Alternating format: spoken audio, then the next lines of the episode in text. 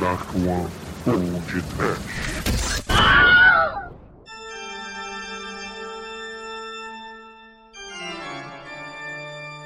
Horror! Medo! Desespero! Terror no sofá. Ah, sim, ouvintes! Eu sou o Bruno Guter e aqui comigo está o Exumador. Horror! E também Almighty, o nosso estagiário de chinelos. Eu acho que o Douglas vai morrer do coração hoje. Ah, Meu Deus! e também temos aqui um ouvinte, um amigo nosso, Calil Neto. Calil, por favor, diga quem você é para os nossos ouvintes. Tudo bem, galera? Que prazer mais do que demais estar com vocês aqui no Pod Trash. Eu sou super hiper fã de vocês e eu tenho lá o blog Terror no Sofá que fala de cinema de horror, cinema trash, ficção científica e por aí vai. E Calil, hoje estamos aqui por um motivo especial. Eu gostaria de dizer que você é apenas o convidado de hoje, mas não, temos um outro convidado de honra, não é, Calil? Você colocou o podcast em contato com ele, o maior diretor de horror do cinema brasileiro de todos os tempos. Sim!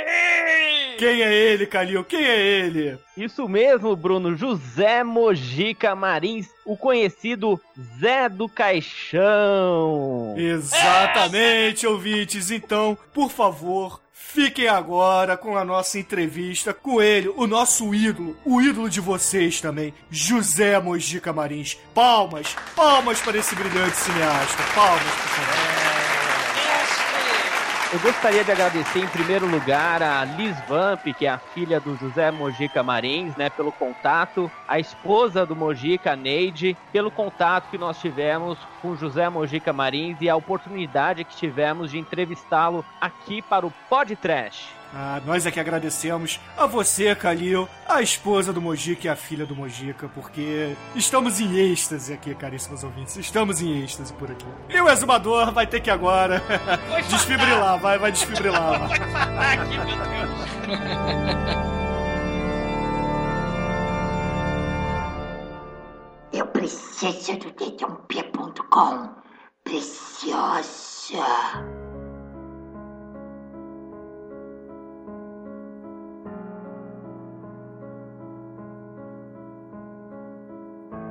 Bom, Mojica, é, antes de tudo, a gente queria dizer que é um prazer enorme recebê-lo em nosso programa. E a gente, para começar, a gente gostaria de perguntar o que, que o senhor acha sobre o gênero do. O gênero de cinema trash, o gênero de cinema exploitation e até mesmo de horror. O que, que você considera se, se é um tipo de filme ou uma estética?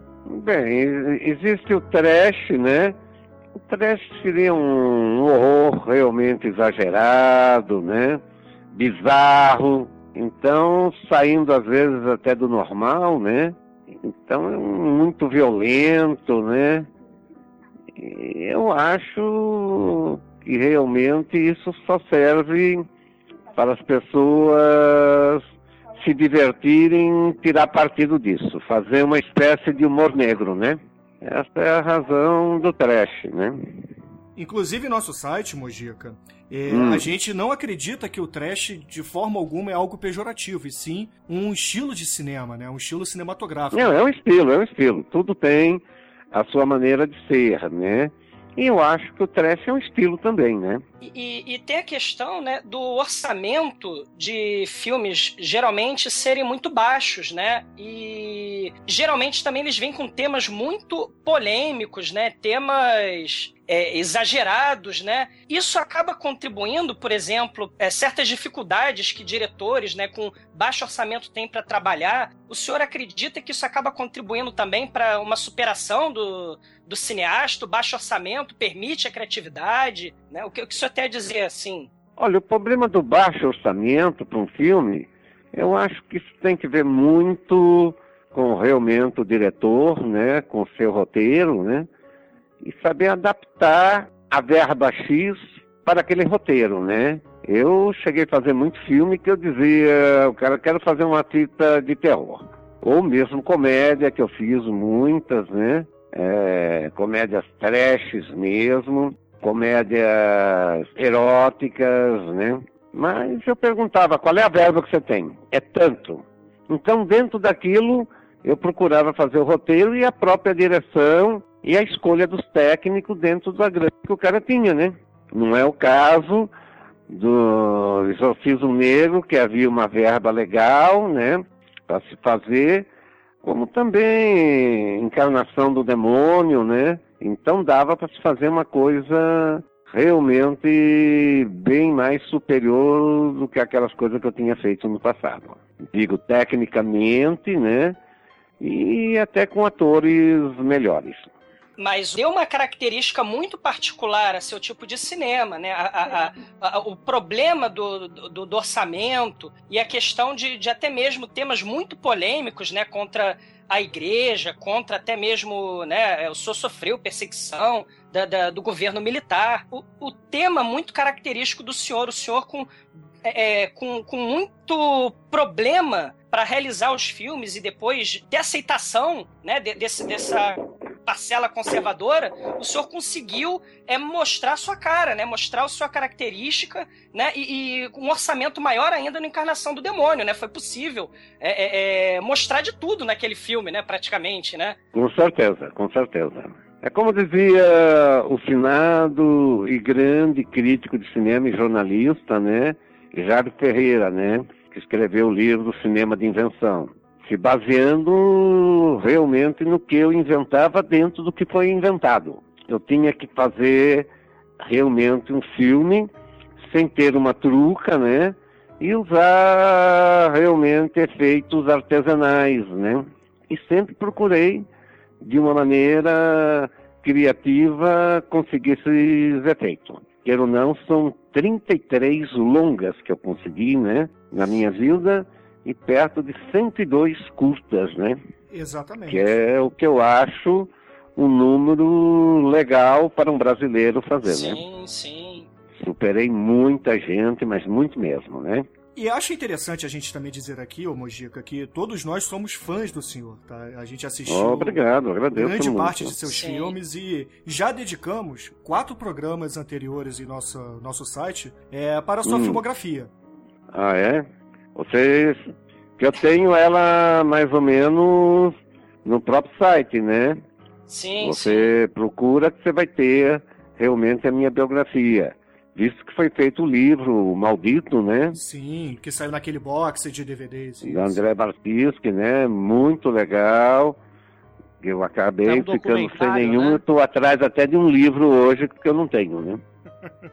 O pessoal vinha, jornalista, um ou outro, pedindo, pedindo e acabou eu ficando sem livro. E agora eles têm que editar uma edição, mas vai ser só pro ano que vem, né? Aí vai sair o Maldito, novamente em livro, mas que eu saiba, o mês que vem, o André, que mora, André Bacinski, né? É que mora em Paraty, estará vindo o mês que vem, que ele quer fazer um seriado do Maldito em seis capítulos. Olha, ah, olha excelente. Notícia exclusiva aí, né, o Bruno? É, isso é exclusividade, porque isso ele me falou oh. ontem, né? Ah, ah excelente.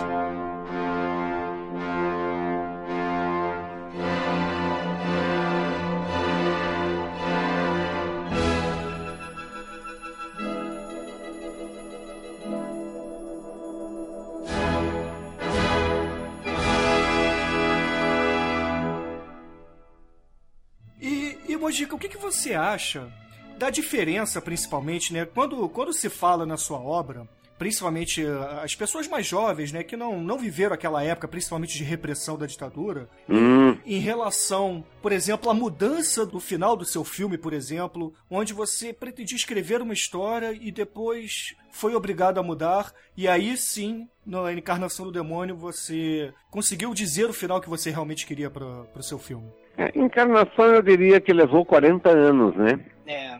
Porque eu fiz a meia-noite, essa noite, e o final seria encarnação, né?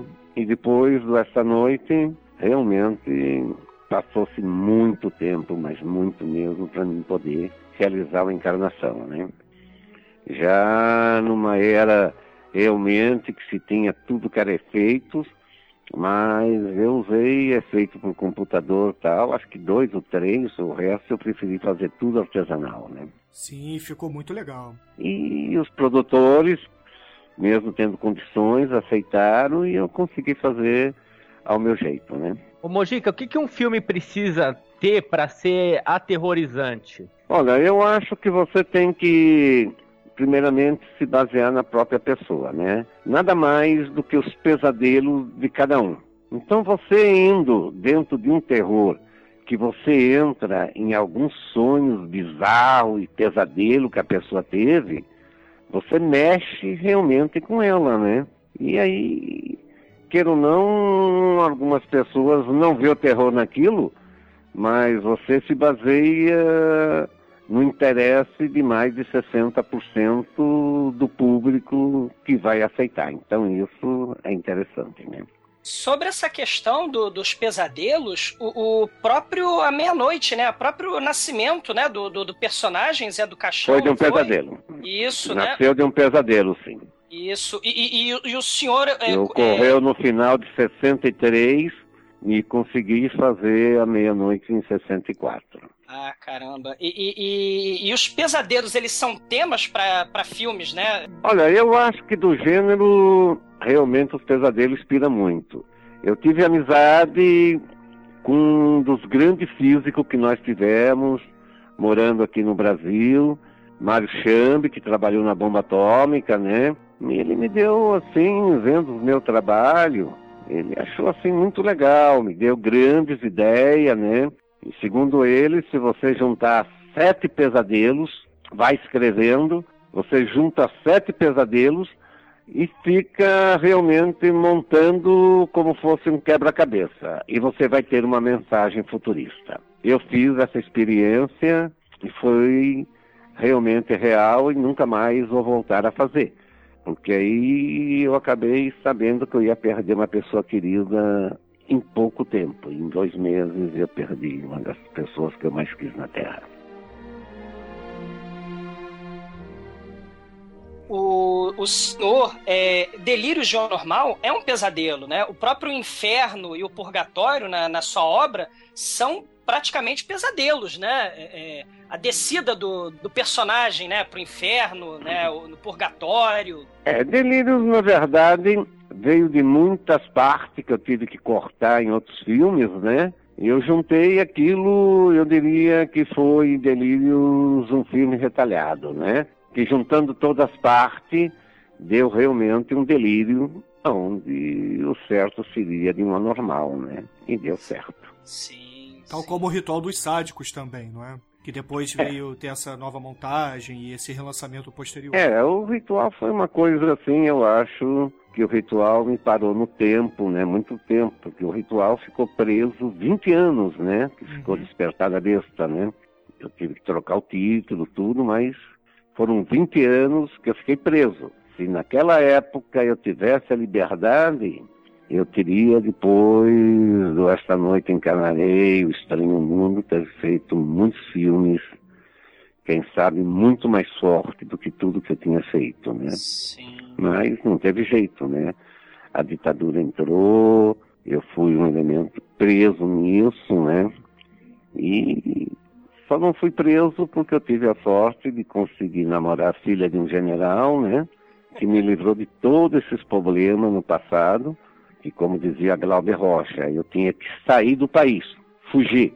Mas, conseguindo namorar a filha de um general, ela fez com que eu conseguisse sobreviver uma época de terror, a época da ditadura, né? Terrível mesmo, terrível mesmo. Foi, foi, foi. Depois veio o famoso Esquadrão da Morte, que eu cheguei até no despertar, usar eles mesmo como atores, né? Eles vieram para me prender acabaram ficando no meu estúdio e acabaram participando do Despertar da Besta, né? Foram consultores, né, para o prefeito das drogas. Das drogas, através deles é que eu pude saber muita coisa que eu não entendia porra nenhuma das drogas. essa, essa história é bem, é bem interessante mesmo, né? Oh, foi legal, muito bom.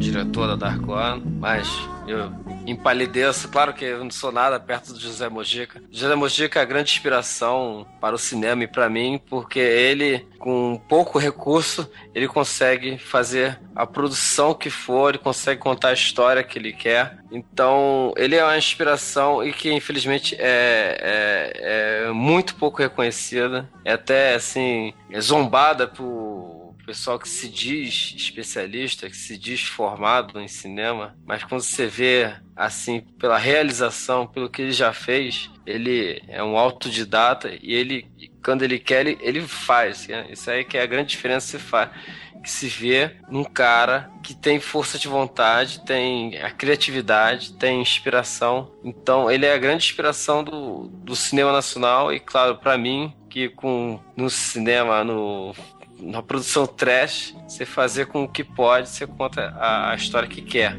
Isso que é importante.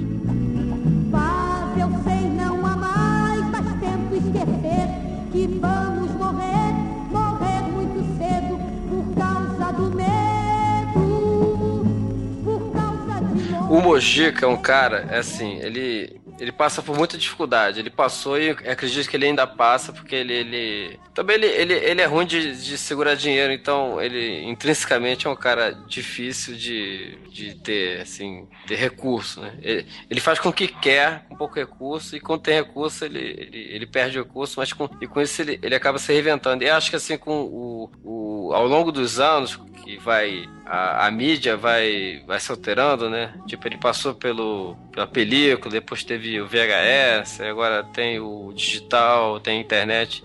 Eu acredito que ele vem se reinventando ao longo do tempo. Eu, eu, tenho até um livro, uma das biografias dele aqui, que é o José Mojica Marins, 50 anos de carreira, tem uma parte que fala que Zé do Caixão, o pesadelo que deve sobreviver. Então acho que é isso o Zé do Caixão e toda a criação dele, do Mojica, deve sobreviver, né? Nem que seja em forma de pesadelo. Isso que é importante. Ele vai transcender toda a mídia e ele sabe, ele, ele se vira, cara.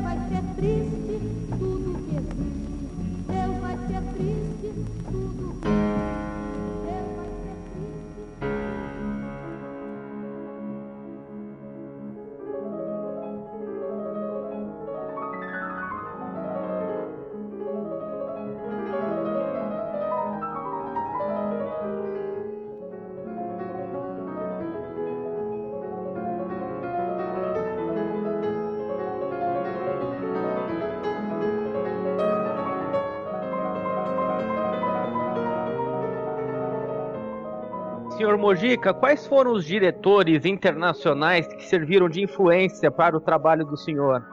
Olha, eu acho que dizer que eu tive assim alguma influência, eu não tive, porque eu sou filho de um toureiro, né? Quer dizer, já de pequeno cheguei a ver meu pai toreando, quando ainda se podia fazer torada no Brasil, né? Que ele só não montou uma praça de touro aqui porque a protetora dos animais não deixou, senão o Lago do Aroche seria uma arena muito grande que ele tentou, né? Ele conseguiu o que era mais difícil, os patrocinadores, né? Mas o governo não deixou, vai fazer o quê? Então não pôde montar essa arena aqui no Brasil, né? Mas eu acho que eu atravessei fases realmente difíceis, né? E tenho muita sorte de estar realmente vivo em pleno 2013, que eu achei que o meu mundo já acabava na época da ditadura, pela perseguição que eu tinha, né? Mas consegui sobreviver Sim. e hoje eu realmente só guardo coisas do passado, com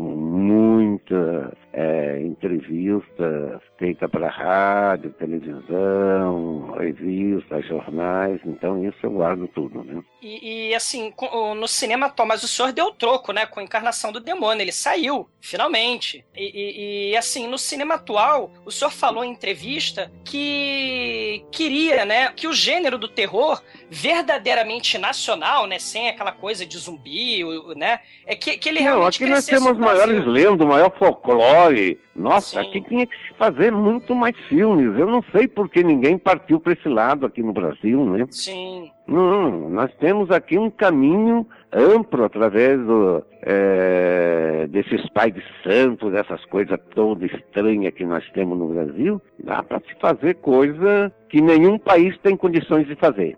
Nós temos aqui as maiores matas, os maiores ma- mares do mundo, as mulheres mais lindas do mundo são brasileiras, né? Eu que já corri o mundo todo, né? Posso dizer isso. Que quando eu vejo uma menina lá fora, aquela eu posso ir direto e saber que é brasileira. Seja na Alemanha, na França, nos Estados Unidos, Inglaterra, eu tenho certeza, e chego lá, ela ganha um- uma bolsa de estudo, por isso está lá, né? Seu e a gente tem que ter orgulho disso, né? De ter a Sim. mulher mais linda do mundo no Sim. Brasil, né? Seu Mojica, quando o senhor vai selecionar né, o- os atores lá para fazer os seus filmes, é, o senhor fica até muito conhecido por fazer alguns testes bem peculiares, assim, tem até algumas histórias interessantes sobre essa seleção dos atores. Você podia contar alguma, alguma história que ficou mais marcada, alguma, alguma mais estranha, alguma mais interessante? Olha, eu acho que uma das histórias assim mais marcantes da minha vida, né, que me marcou, eu consegui num filme que foi Filmes Homens ter mais ou menos uma pequena cena disso que de, reme- de repente o cara levanta do caixão. Eu era realmente ainda garoto, né, nos meus nove, dez anos, né? E no meu bairro tinha um cara que vendia batata, né? E contava história para as crianças, sobrenatural. Enfim, todo mundo gostava do homem, ele dava balas, doce para as crianças tal. E vendia batata, mas um dia ele morreu, né? Mas não, não foi bem uma morte. Todo mundo ficou triste, principalmente as crianças, cercaram, começaram a pedir, eu também, pedindo para ele voltar. E ele levantou do caixão. Agora, com aquilo, todo mundo que estava pedindo para ele voltar saiu correndo. Isso que eu não entendi. Aí veio o delegado com o revólver em cima do homem, pô. Aí a mulher que tanto pedia não quis saber nada com o cara. E ele não tinha morrido, ele teve catalepsia, né? Olha só, gente. Aí, mas ninguém quis saber do homem. Aí ele acabou indo para outro bairro, ninguém dando emprego, a história dele ficou muito conhecida e o cara acabou enlouquecendo e morrendo de verdade, né? Pelo desprezo da própria população de não entender que o cara não tinha morrido e era catalepsia, né? Então isso era uma época, queira ou não, de 70 anos atrás, muito terrível, né? Ele acabou sozinho, né? O, o- Acabou, acabou sozinho. Eu acabei ainda tanto implorar pro meu pai, ir visitar ele. Ele acabou indo pro manicômio e a gente foi. E acabou enlouquecendo mesmo, morto no manicômio, né? O Finis Homines é um dos seus filmes favoritos? Olha, eu acho que não é bem o meu favorito. Eu, eu, eu poria Finis Homens em segundo lugar. Eu acho que o favorito mesmo é o Despertar da Besta. Sim, é revolucionário, né? É, esse eu acho uma fita que eu fiz realmente com entusiasmo e mostrando a verdadeira cara do Brasil, né? Então eu acho realmente uma das obras que eu mais gostei de todas elas. Depois sim, veio Filhos Homens. E os cineastas, né, do cinema marginal, eles estavam na, na fita, né, no, no Ritual dos Sádios. Ah, não, eu pus lá quase todos, né? É, Teve Persão, Isganzela, Maurício Capoeira, Jário Ferreira, eu pus quase todo mundo, Rechenbar, né? sim, sim. Quase todos estão na fita, né? Por falar do, do Maurício Capovilla, o senhor fez o Profeta da Fome, né? Que tem Isso, aquele seu isso. personagem onde o senhor cospe fogo, que é de verdade. É, eu tô até hoje atrás realmente de localizar ele, né? Porque eu tô sem cópia nenhuma do Profeta. E eu gostaria, porque eu no Profeta eu fiz coisas que nunca imaginei na vida que tinha que fazer, né? É, o senhor comeu, comeu gilete, vivo. Gilete, vidro, né? Foi enterrado vivo, crucificado. enterrado vivo, soltar fogo pela boca, coisa que eu nunca imaginaria, né? Mas fazer o quê? Boas lembranças desse filme, né? E tô atrás de uma cópia do Profeta, que tá difícil encontrar, viu? O, o Profeta da Fome, o senhor diria que o próprio Capovilla ele se influenciou um pouco no, no Zé do Caixão, não? Porque ele também Se desafia influenciou, a religião. se influenciou. Hã? Se influenciou porque ele era um cara muito legal, é, nem sei que fim ele levou, né? Não consigo localizá-lo, né? Eu sei que ele tinha ido pro Rio, mas aí acabou, nunca mais vi, não soube nada. E gostaria de ter uma cópia do Profeta, né? Que eu fugi de tudo na época, né? Para fazer o Profeta, eu me dediquei realmente a um homem de circo mesmo, né? Morei 30 dias num circo, né? Vi o circo se desmoronar e acompanhei todo o problema para depois fazer a fita. É, a gente vai tentar então providenciar uma pro senhor, né? Talvez algum. Eu a gente tem, tem alguns colecionadores que, que escutam o nosso programa e se, se alguém tiver, a gente vai pedir uma cópia. Ah, eu o, agradeço. que o filme é bem raro mesmo. Esse filme é bem raro. E é provavelmente só em mostras hoje em dia que a gente encontra, né? Mas talvez É, al- algum São colecionador. duas tenha. coisas que eu queria. Era o Profeta e um curta que eu fiz, que não faz muitos anos, quatro anos, mas não estou conseguindo localizar os realizadores, né? Eu faço Deus, Olha. coisa que eu nunca imaginei na vida, né? E na época não di muito valor. Depois é que eu fui ver. Zé do Caixão fazendo Deus. Eu saio do céu para vir jogar snook com Satanás aqui na Terra, né? E qual é o nome desse curta? Eu acho que é Deus mesmo, viu? É, se, eu- se eu consigo o cara aí pra me arrumar esse curta, porra. E, aí pra você me interessar por ele, sim. Ah, legal, legal.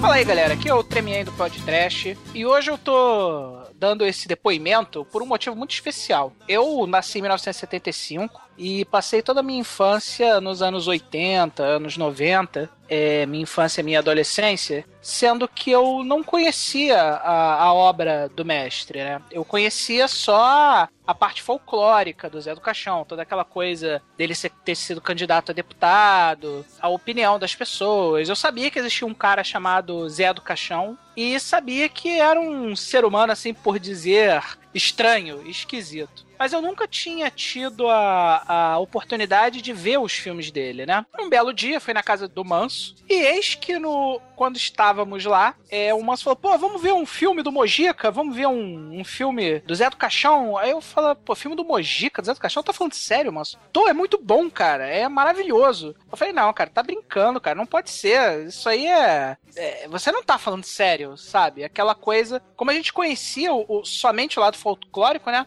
Eu nunca poderia imaginar que era uma coisa tão fantástica como foi quando eu assisti. O primeiro filme que eu vi do, do Mojica foi o Essa Noite Encarnaria no Seu Cadáver. E era simplesmente fantástico você ver um filme com aquela qualidade. É, é simplesmente você não conseguir acreditar que o filme que você estava vendo ali era um filme da década de 60, porque o filme era absurdamente bom. O fato de ser preto e branco, inclusive, dava uma- um certo charme pro filme. E eu, sei lá, em 1990, talvez, eu vi o primeiro filme do Mojica e falei, cara, não é possível, não é possível que esse cara fez um filme tão maneiro, tão bom, tão foda na década de 60. E aí eu automaticamente peguei o, o Manso, ele foi o primeiro, acho que foi o primeiro a galera a ter comprado o box de luxo do Mojica, eu peguei emprestado com ele, vi todos os filmes e falei, caralho, que, cine, que cineasta genial, cara. Que coisa incrível. É, e eu falei, pô, e esse cara é brasileiro, ele tá aqui do lado, ele dá aula. Se você quiser, você liga pra ele e pega uma aula.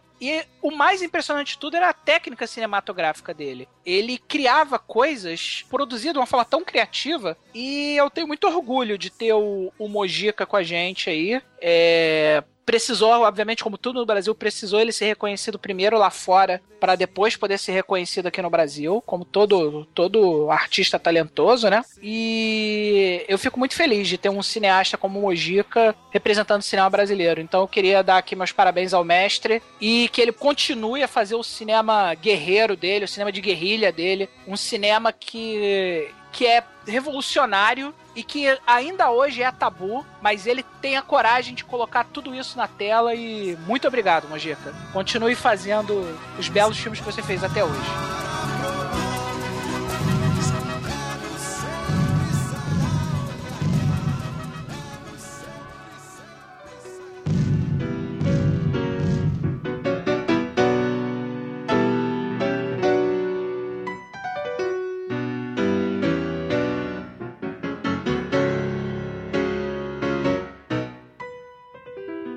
Seu Mojica, até uma, uma coisa recorrente na sua carreira foi essa questão que o senhor fazia um filme, só que por causa da censura e tal, o senhor acabava nem vendo esse filme pronto. É, até no DVD do Ritual dos Sádicos mostra que o senhor recebendo a lata do filme lá em 20, 30 anos depois, né? É. Então é co- co- como co- como o senhor se sente assim, é, tento, lutando tanto para fazer um filme e só poder ver ele muitos e muitos anos depois? Como é que o senhor consegue lidar com isso e nunca perder a, a vontade de fazer os Não, os eu acho que a vontade eu nunca perdi, né?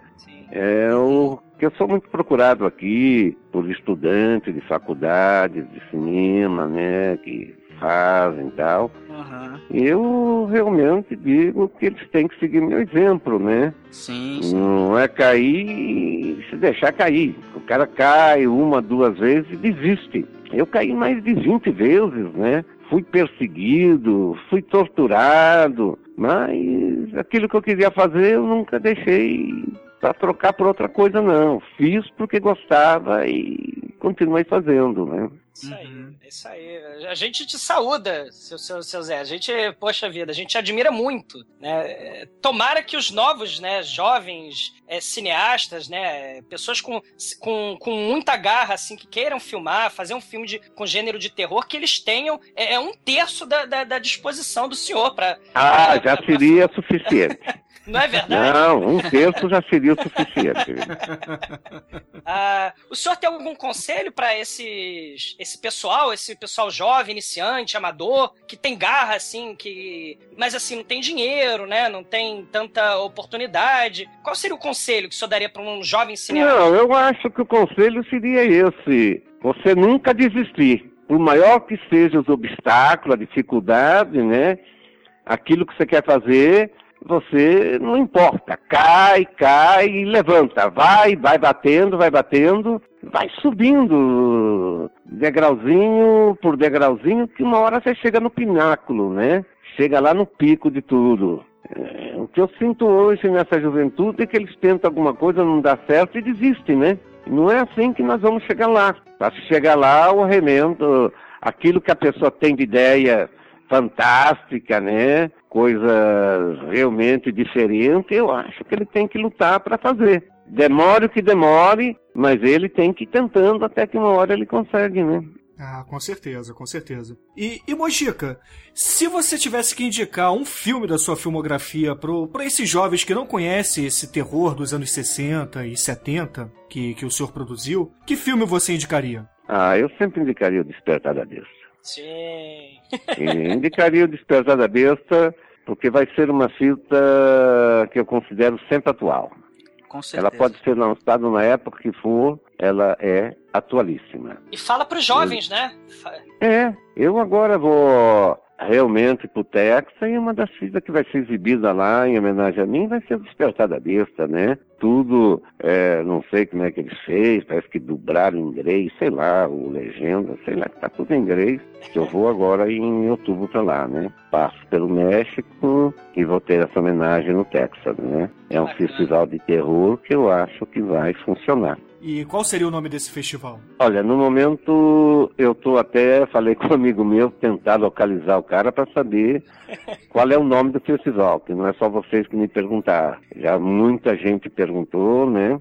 Eu sei que é um festival de terror no Texas e que de repente eu vou ter uma homenagem muito especial. Vou passar cinco, seis dias lá, que eu acho que vou ver muita coisa, segundo eu não sei nem o nome lá do é, nome inglês lá do, do organizador, isso que eu vou gostar muito. Tem muita coisa que ele viu nos meus filmes tal, então eu vou ter lá a oportunidade de ver outras pessoas que tentaram seguir o meu exemplo. Ah, que bom. O senhor merece todas as homenagens, pelo menos é, na nossa opinião. A gente é muito fã do senhor e é, ficamos felizes por essa homenagem. Ah, obrigado. Vocês veem meu programa, não? Sim, No Canal Brasil? sim. Sim, claro, a gente assiste sempre. Ah, tá. Ô Mojica, e tem, e tem mais algum filme que o senhor vai dirigir aí em breve? Olha, está se discutindo isso, né? Eu agora vejo esses produtores chegando aí, né? E vamos ver. Eu realmente Tem o filme que eu diria, gostaria, que não tem assim um, no passado era Sete Ventos para um Demônio, mas depois usaram o título para outra coisa, né? Eu podia o título A Noite de Zé do Caixão. Ele vai seria o voltar. filme seria o filme realmente que o Zé do Caixão morreria, mas deixando a herança para o filho. Ele morreria feliz porque o filho mata ele. Ah, excelente. Olha Agora, só. o filho mata porque ele destrói uma creche. Só que, na verdade, essa creche era a fajuta dele. O filho acha que ele destruiu a creche mesmo, mas ele queria ver até onde chegava o filho, né? E o filho tomando realmente essa, essa solução de exterminar com ele, ele acha que o filho foi perfeito, então ele morre satisfeito. Olha. Excelente, excelente. Ô Moji, foram relançados agora uns DVDs da tua coleção, né? Pela, pela, agora tem uns filmes inéditos em DVD, A Estranha Hospedaria dos Prazeres e Inferno Carnal, né? É, eu sei que teve aqui os caras aqui que já lançaram os boxes no passado, e Pela diz que Fox vão relançar ao menos é, dos 33 filmes que eu fiz, diz que vão re- relançar por baixo 15 filmes, né? Então eu acho isso muito legal. Bacana, bacana. Tá, excelente. Bom, Mojica, o nosso tempo tá acabando, a gente não quer prendê-lo aqui muito tempo. Tá, É, a gente queria saber se o senhor poderia fazer uma maldição para os nossos ouvintes, porque eles ficariam muito felizes. Tá ok, vamos fazer a maldição do ano, né? Todo É. ano eu pego uma maldição e esse ano então tô com a maldição do ano, né? Seria para todos aqueles que menosprezam os mais fracos, né? Aqueles que realmente não apoia a nossa arte, né? Dando mais valor aos gringos, não procurando dentro do nosso próprio mundo fazer alguma coisa que presta, né? Então aqui vai essa maldição, né, para eles, né? Sim, maldição, todos aqueles que gostam dessas comédias americanizadas no lugar do cinema brasileiro. Isso. E os cabelos deles se convertam em ácido. e desça pelos seus olhos, chegando completamente. E que esse ácido continue descendo até suas partes íntimas. E que você sinta as dores do inferno por toda a eternidade. Essa é para realmente esses caras que menospreza aquilo que deveriam, deveriam dar valor.